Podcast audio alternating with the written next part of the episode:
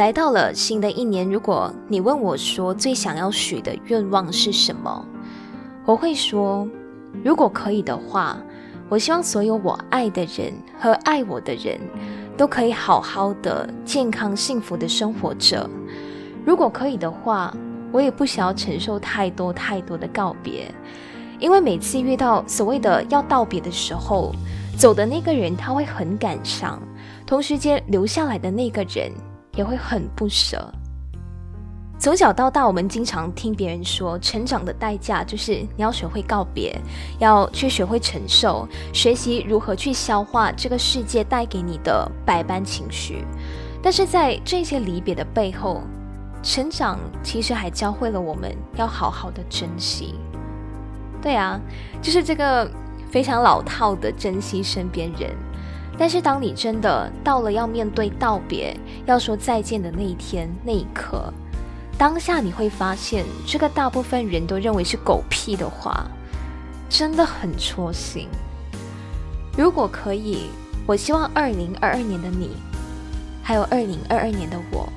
都可以和所有我们爱的人，尽可能的享受着在一起的每分每秒。将那些美好的回忆都深深的定格在我们的脑海中，哪怕这些美好的时光，它只是匆匆的、非常刹那的那一瞬间。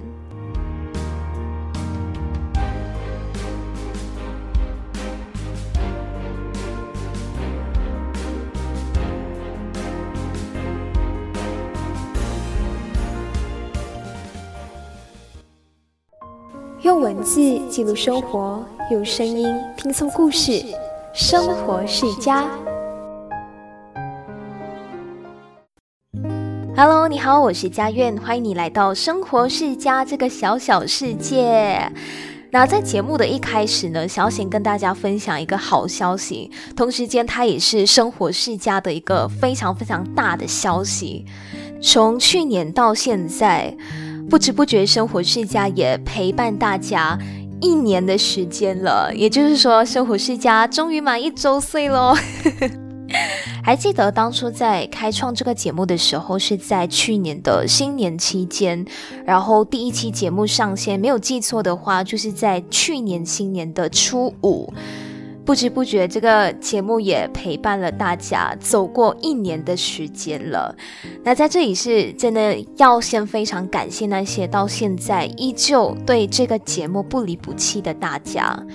因为生活世家其实从最开始什么都没有，到慢慢慢慢的，诶，现在也成立了自己的一个官方 IG 账号，然后再慢慢的多了很多很多互动的管道，还有推出很多很多很想要做的内容。其实每一次通过这个平台跟大家做分享，甚至是聊天，或者是掏开心里说一些我想要说的话的时候，我是真的很开心的。讲真的，对比起本地或者是国外那些非常非常优质的 podcaster，我知道我自己其实真的很不尽责，也很少周更，甚至有的时候还会突然间有一段的空窗期，长达一个月的时间都没有上新节目，就好像放大家无限的等待着新节目上线这样子。那这点是真的要跟大家说声抱歉的部分。虽然在新的一年里，生活世家可能还是没有办法每周定期的跟大家通过节目去见面聊天，但是可以承诺大家的是，在接下来的每一期节目，还是会非常非常用心的去筹备跟完成的，也会。再去尝试用各种不同的节目主持的形式，跟大家去分享一些不同的题材。那也希望大家可以在未来的一年、两年，甚至是五年、十年，继续陪伴着生活世家这个小小平台、小小世界的成长。那来到了一周年，其实。在这之前，我曾经无数次的想过，诶，我到底应该要用什么样的一个形式去陪伴一直以来追踪这这个节目的朋友，一起去庆祝这个属于你我、属于生活世家的这个大日子。但是最后想了想，就决定想要制作一些专属于这个节目的。独一无二的小东西要送给大家，但是目前这个小小的计划也还在进行当中，也没有能够来得及在一周年准时给大家送上这份小礼物。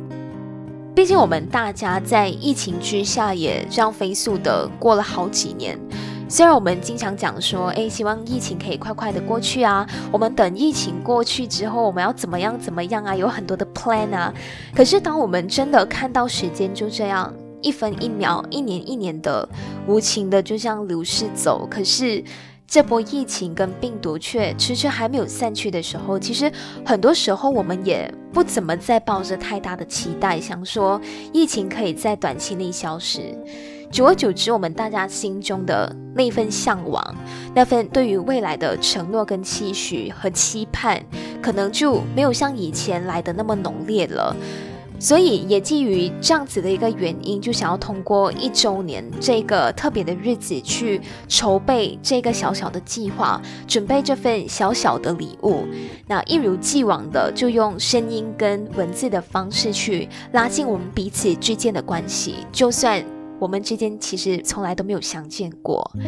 那声音的方式就会透过这一期节目，也就是我们的一个一周年特辑，来好好的跟大家聊聊。至于文字方面呢，大家可以好好的期待期待一下。之后呢，会在生活世家的官方 IG 陆陆续续的释出更多有关这个一周年小计划的消息。那还没有追踪生活世家 IG 的朋友呢，你可以打下 Chia Life Zone Underscore Podcast，就多多的关注一下节目的。更多的最新的动态。那在这一期的节目当中呢，我还是想要走回一如既往的那种形式，跟大家呃一起简单的回顾一下过去一年来经营节目的一个心路历程，还有大家对于二零二二年新的一年的一些期待跟向往。老实讲，一年的时间其实说长真的不长，但是说短也不短。那在经营着生活世家的这一年下来，我觉得自己的心态其实多多少少都有些变化。一开始我在开拓这个平台的时候，老实说，我的经营态度完完全全就是纯佛系。我就觉得讲说，想要听我节目的人，不管我有没有去做所谓的宣传，有没有到处去安利、到处去推广我的节目的话。真心想听节目的人，他们总会找到你的节目，然后再花些时间去听你当中想要去表达的那些内容大意跟主题。所以那个时候在初期创立 Podcast 的时候，我更多只是 focus 在：诶，我到底想要向大家传达什么样的一个讯息？我到底想要做什么样的主题内容？我想要带给大家怎么样的一个不同的生活故事？至于宣传的这个部分呢，也只有在节目推出的那一天，然后我就把节目链接分享去个人的脸书账号啊，或者是个人的 IG Story，也不会去过多的做太多太多的推广跟宣传，因为我就一直秉持这一种态度，是想听的人他自然会找到，他自然会去听，但是后来就慢慢发现到。原来还有这么一群人，他们知道我有在做节目，可是碍于我不经常分享节目的大小事，也不经常去宣传，以至于他们其实不知道自己应该通过什么样的渠道去收听，甚至是去 get 到一切关于生活世家的最新动态跟消息。也就是因为有了这些来自身边的友人，甚至是一些我交集不深，但是却愿意拨时间来听我节目的人，所给我的那一条条的反馈，那一条条的建议，才让我最后下定决心讲说。OK，我是时候要开一个专属于生活世家的 IG 专业。那以后有任何有关最新节目上线的消息啊，或者是想要跟大家互动、想要收集大家的一些意见的时候，都可以在那边跟大家做一个短暂的交流跟互动，这样子。那当然，有些朋友可能在交流的过程中不太想要透露自己的个人信息、自己的身份，甚至是不太想要用自己的私人 account 来分享自己的一些想法。考虑到的确也有收到这方面的一个回馈之后，生活学家也就陆续开通了一些不同的管道，比方说就有呃反馈通道啊，也有小树洞的交流这样子的一个小空间。那从一年前经营到现在一周年的时间了吗？还是再次的谢谢来自全国各地曾经收听过，或者是现在你依旧留守收听着《生活世家》的每一位。从节目开播到现在，让我非常非常惊喜跟惊讶的是，除了马来西亚的听众朋友之外，原来这个世界上来自世界各地，竟然还有那么一群人在关注着我这个很小很小的节目。因为其实我真的很少很少会去生活世家的后台，时不时去看一下，呃，每一期节目的浏览量啊，那个数据啊，甚至是诶听众朋友们的一些相关的 data 等等，我很少去看。但是因为要做这个一周年嘛，就想要看一下，诶，经营了一年下来，这个节目有什么样的成长，才发现到，哇哦，原来这个节目有来自台湾的朋友啦，有澳洲。泰国、菲律宾、新加坡、中国、日本、英国、印尼、越南、德国、秘鲁、辽国、缅甸、沙地阿拉伯、纽西兰、巴西、加拿大、法国、印度，还有巴基斯坦，总共二十一个国家的朋友在收听这《生活世家》的这个节目，哎，真的很惊讶。我那天去看后台数据的时候，我真的吓到，好多好多的国家都是我很想去，但是我现在还没有攒够足够的钱，没有去成的国家。那竟然在这些地方都有一些朋友在收听着这个节目，所以让我觉得一方面很惊喜，另一方面也觉得很很有成就感、满足感的。那如果你听到这里的话，诶，不妨在节目底下的留言区可能打声招呼，让我知道你是谁，你来自什么国家，因为什么样的原因接触到生活世家，诶，你 follow 生活世家多长时间了？甚至也可以给这个节目一些反馈，好不好？讲真的，虽然说我跟大部分目前正在听着这个节目的你，可能都没有完全没有见过。但是每一次，不管是通过什么样的方式收到来自你们的反馈啊，或者是你们听了节目之后的一些听后感，甚至偶尔你们会私信我，跟我聊一聊生活上的一些小小事情，收到你们的一些小小鼓励之后，真的给了我很多很多继续坚持做节目的一个动力。但我从头到现在感谢大家说这么多好话，绝对不是什么客套话，就是就算你们给非常非常简单的一句加油，就算是非常简单的一句你的节目很温暖，你的声音带给我一些生活上的归属感，都会让我觉得我做的一切都是非常值得的。那。关于经营 podcast 这个东西，其实有个问题，有无数个人问过我，甚至之前在呃一些讲座会上跟大家宣传 podcast 这个东西的时候，也有非常非常多的人好奇这一点。那当然，这个问题虽然已经回复过无数次，但是这里还想要稍微跟大家提一提，一些身边的人，他们其实经常都会问我说：“诶，你做这个 podcast 其实赚钱的咩？”或者是你有从经营 podcast 获取过什么样的一些盈利、金钱或者是利益吗？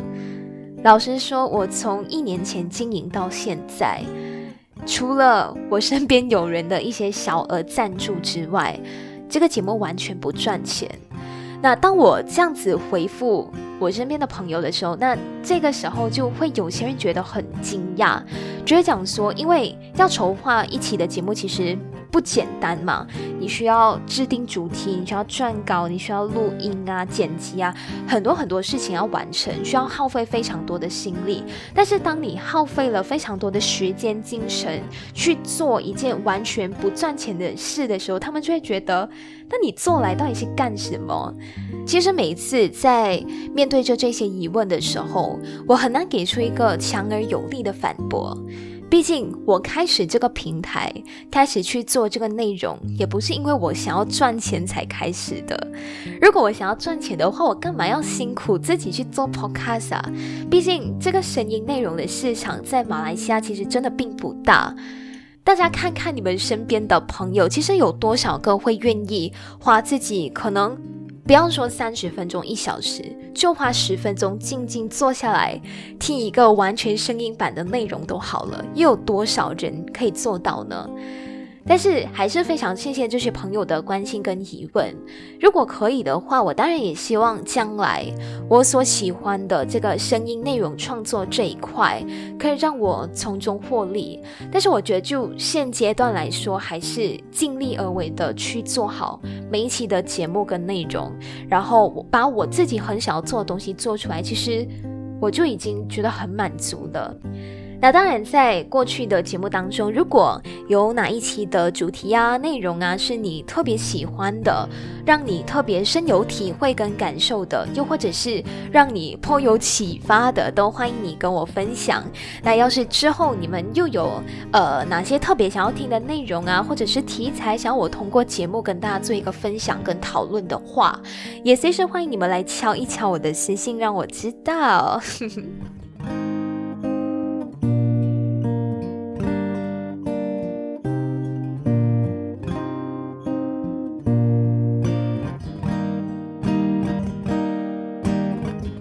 OK，那上一期的节目跟大家告别了刚刚过去的二零二一年嘛，那这一期的下半部分就要来跟大家一起展望接下来这个全新的二零二二年。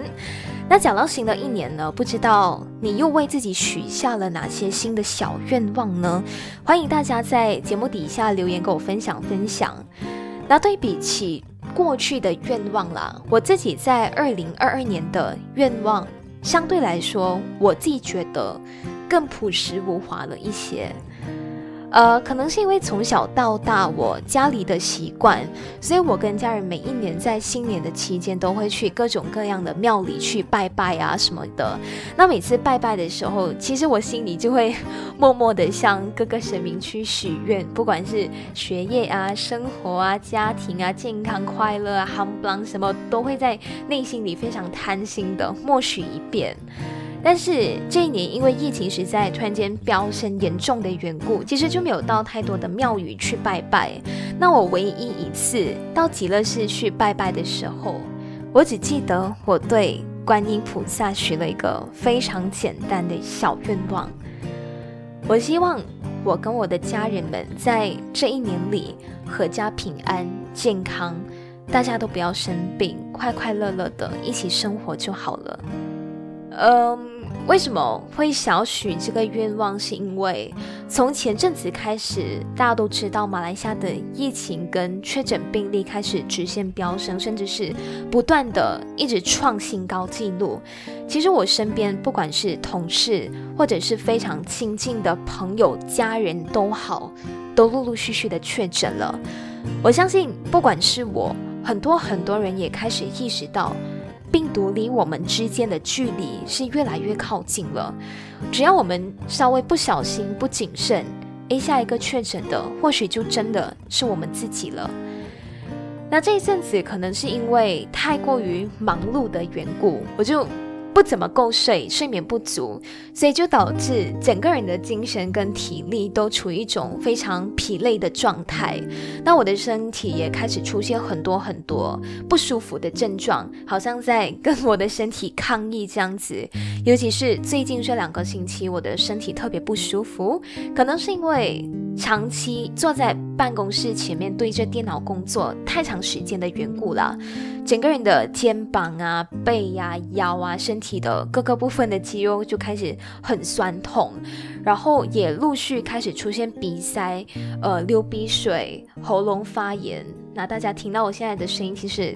也是处于一种很不舒服的状态，然后很多很多的痰卡着，喉咙有时候会很酸很酸，也会经常处在一种很疲累、爱睡的状态。因为这阵子身体实在是太不舒服了，就陆陆续续出现很多的这种不舒服的症状。那仔细对比的话，就会发现到这些症状其实跟中 COVID 新冠肺炎的那些症状很相似。所以老实说，我在最近这一阵子其实非常非常担心自己的健康问题，然后也经常去做那个。自我检测，但是也幸好目前呃是还没有确诊的。但是也因为这样子，我真的是有史以来从来没有这么认认真真的检视自己的生活状态还有健康问题。你知道吗？我以前真的很爱吃宵夜。我几乎每天都吃，但是现在我已经有大概半年的时间没有吃宵夜了吧，很少吃，要不然就是几乎不吃。还有就是我以前真的不怎么爱保养身体，什么 vitamin C 呀，多喝水啊，什么我。只是听听就算了，也没有太去在意。但是现在的话，因为身体开始陆续出现很多症状在跟你抗议了嘛，然后再加上疫情肆虐的缘故，就开始意识到真的要好好的去照顾身体。可以操，但是操的同时。也要让自己的身体得到一些修复，所以最近就懂得哎，开始天天主动吃一些维生素，像是维生素 C 等等，然后多喝水，多养生一点。那不管怎么样，还是希望大家都能够好好的。这个愿望除了是我许给自己之外，同时间我也想把这个愿望送给所有正在收听着这个节目的你。希望大家都能够平平安安，然后无病无痛的去度过这个全新的二零二二年。我们也一起期待这场疫情可以逐渐好转的一天。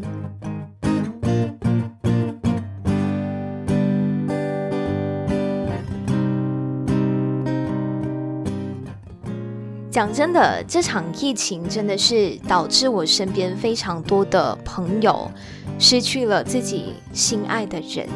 包括我自己爱的人，现在也因为这场疫情在饱受着各种的痛苦跟各种各样的辛苦，也因为这场疫情让太多太多的生离死别在短时间内在我们的日常生活中不断的上演。其实不管。离别这件事情，在我们的生活中上演多少遍都好，我们在当下始终很难去马上接受，更不用说要让我们去学习习惯离别这件事。虽然我现在很幸福，我身边的家人朋友都还很健在，有的也还是很努力的对抗着体内的病毒，但是。在这两个月内，其实我也不间断的在面对着另外一种形式的离别。如果熟悉我的朋友，你就会知道，我在等待着接下来继续升学的过程中，其实目前是在短暂的工作当中。呃，讲真的，我很热爱这份工作，但是与此同时，我知道在不久后的几个月，我即将暂时告别这份工作。有的时候，我时不时就会在想。在我离开这份工作，在我正式告别办公室的那一天，我会是抱持着一个什么样的心态去跟大家好好的告别？这个场景在我的脑海中时不时就会盘旋一阵子。那从我入职到现在啦，我一直都以为我会是在众多同部门的同事当中会最先离开的那一个。毕竟其他的同事其实待在这家公司少少都有五年的时间了，这份工作对于他们而言其实算是一个很稳定的收入，但是。因为种种的原因，我在刚刚过去的两个月内，其实陆续见证了同个部门四位同事的告别离去。有的是因为个人追求，有的是因为他们想要转换跑道，有的是因为家庭跟小孩的缘故。因为我在这个地方其实真的人生地不熟嘛，那我认识的这一些同事，在这阵子，不管是在生活上，还是工作上，还是其他各种方面都好，都对我非常非常的友善，非常非常的好。有的把我当成妹妹看，有的把我当成很好的学妹看，也有的把我当成很好的邻居跟朋友看。其实，在某一种程度上，他们在这段时间内给我的温暖跟精神支柱是还蛮大的。在这个陌生的城市，他们是算是我一个温暖的心安的来源。但是，当他们陆续离开的时候，虽然站在朋友的立场上，我应该要去祝福他们，毕竟他们各自都有各自全新的一个追求嘛，他们都有之后想要完成的计划跟理想跟一些事情，我应该要替他们开心才对，因为他们也算是开展了一个人生全新的道路。但是在另一方面，那个感觉真的是太复杂了。跟他们告别的那几天，我一想到，哦，之后我再回到办公室的时候，我隔壁的对面的那几个座位都是空的。那些在我犯错的时候会给我最及时、最有用的反馈的他们，在我工作时间肚子太饿，然后不争气、不小心想到太大声的时候，会给我送上各种巧克力棒的他们。还有，在我觉得很委屈的时候，愿意借我一双耳朵，然后陪我一起聊各种事情的他们都不在的时候，你就会莫名的觉得很空，空落落的，很落寞。当然，你可以说：“哎呀，你们只是在一个不同的环境做公报了吗？如果你们感情够好的话，你们在私下约出来一起吃顿饭，再吹水聊天就好了。”呃，道理是这么说没有错啦，但是毕竟你有你的工作，别人有别人的生活跟家庭，那少了这份工作，这个共同的东西，把大家天天联系在一起，其实你也真的很难回到像过去那样，我们天天可以在同一个办公室见到面，一起吃饭，一起聊天，然后再往同一个方向跟目标前进的那种感觉。其实多多少少都会有落差，可能我还小啦，也可能是因为我是一个还蛮重感情的人，所以啊，在对于面对这些离别的事情，在现阶段我还真的是没有办法去习惯。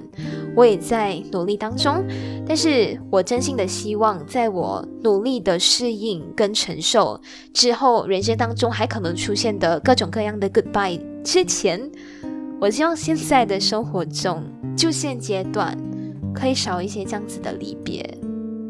这也是我在这个新的一年里一个非常简单朴实的小愿望。那当然，如果大家还有什么好办法去习惯所谓的离别这件事的话，也欢迎你来告诉我。又或者是当我们在面对生活中各种生离死别的瞬间的时候，我们应该保持着什么样的态度跟心情去面对？都欢迎大家跟我分享一下你们的想法跟看法。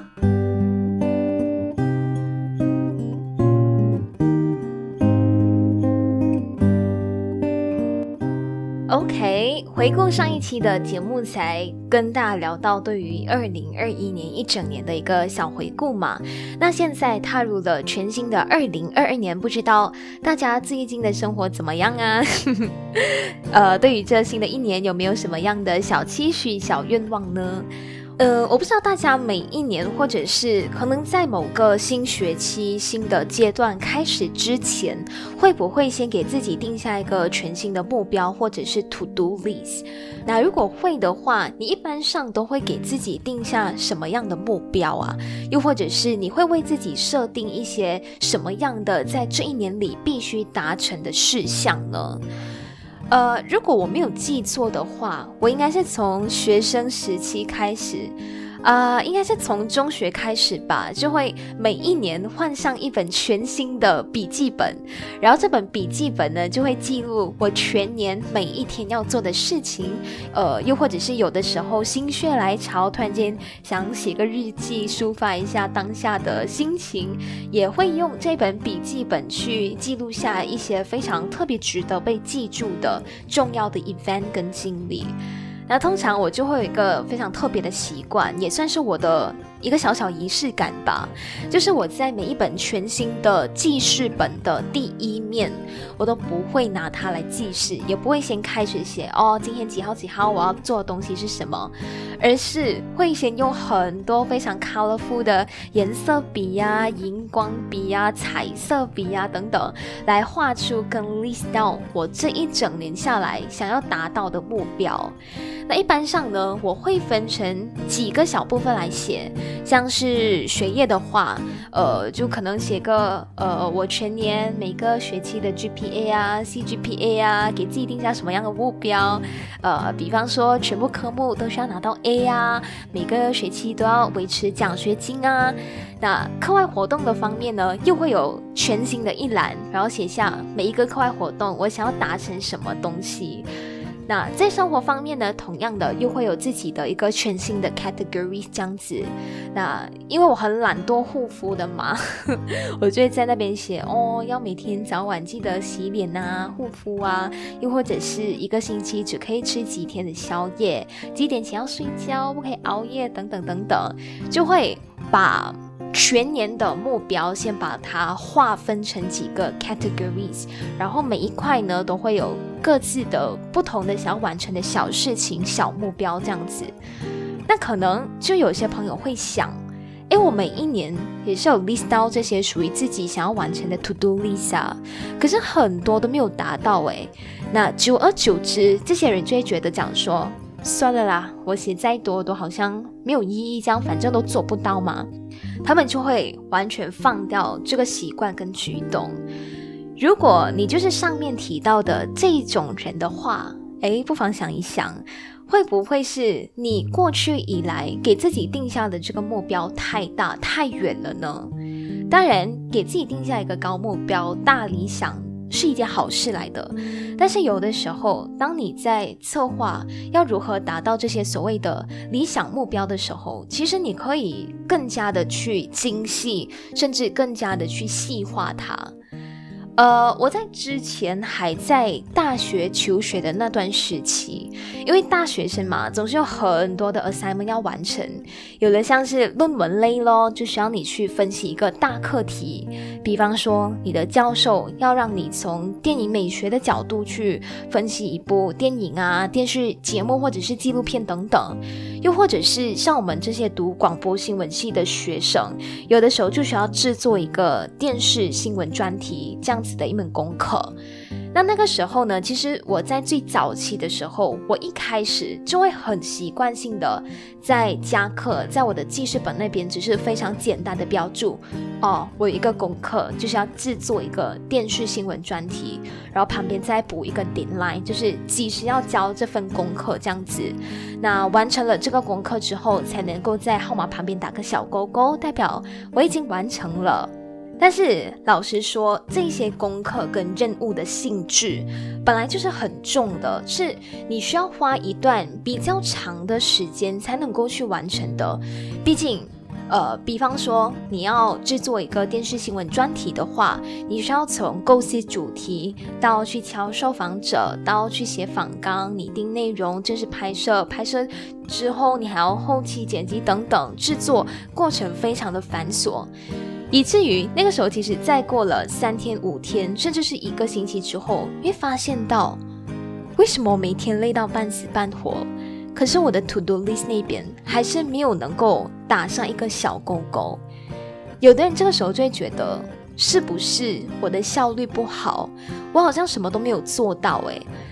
但是你没有发觉到的是，其实你在这个大框架、大主题、大的一个任务底下。你已经完成了不少小小的事情，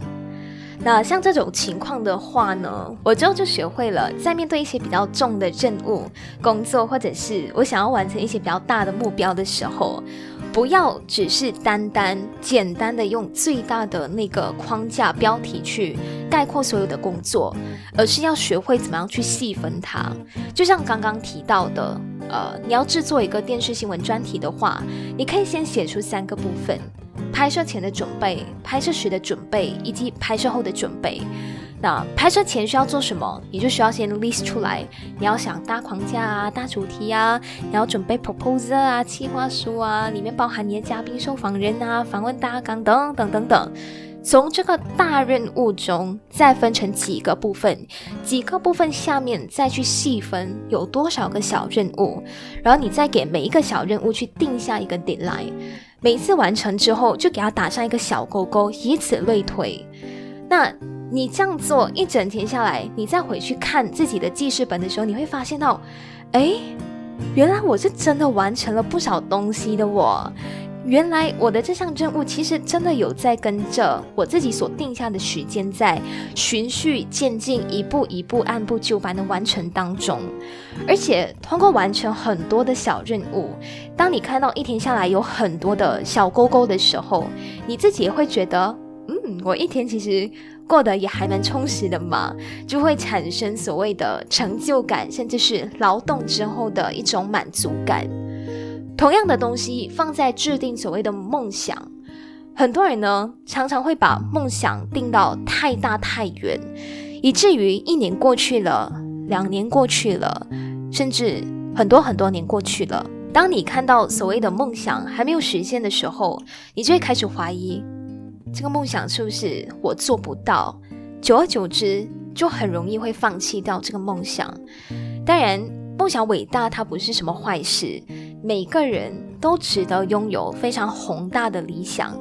但是，往实际的方面想啦，比方说，如果你今天想要成为一个牙医的话，毕竟要成为牙医也不是三两年就可以一步登天就能够完成的事情。那或许你可以换个角度想一想。你在完成这个梦想之前，你在这一两年里可以做些什么事情？可以怎么样做才能离自己的梦想更进一步？这些小目标可以是努力读书，考上理想的大学，得到理想的科系。那在牙科系里面努力求知，在每一次的实践课程当中好好的表现，然后从中去累积更多更多的实战经验。这些一步一步来，都可以帮助你有朝一日成为你想成为的那个人。OK，那节目到这里其实也差不多来到了尾声。